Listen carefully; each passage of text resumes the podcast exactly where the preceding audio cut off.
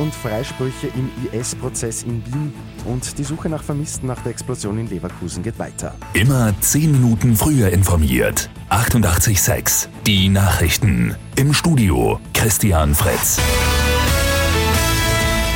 Wiener Landesgericht ist gestern der Prozess gegen fünf Angeklagte, die sich für die Terrormiliz Islamischer Staat betätigt haben sollen, zu Ende gegangen.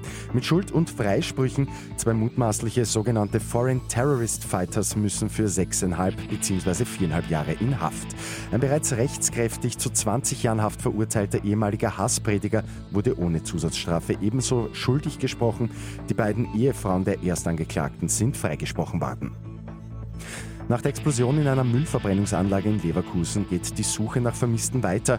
Bei dem Unglück sind nach Angaben des Betreibers gestern mindestens zwei Menschen ums Leben gekommen und 31 verletzt worden. Einer der verletzten Menschen schwebt weiter in Lebensgefahr. Fünf Beschäftigte werden noch vermisst. Die Ursache der Explosion ist noch unklar. Die Regierung trifft sich heute in Reichenau an der Rax zum Sommerministerrat. Dabei geht es um die Schwerpunktthemen für den Herbst. Neben der Pandemie dürfte auch über die ökosoziale Steuerreform gesprochen werden.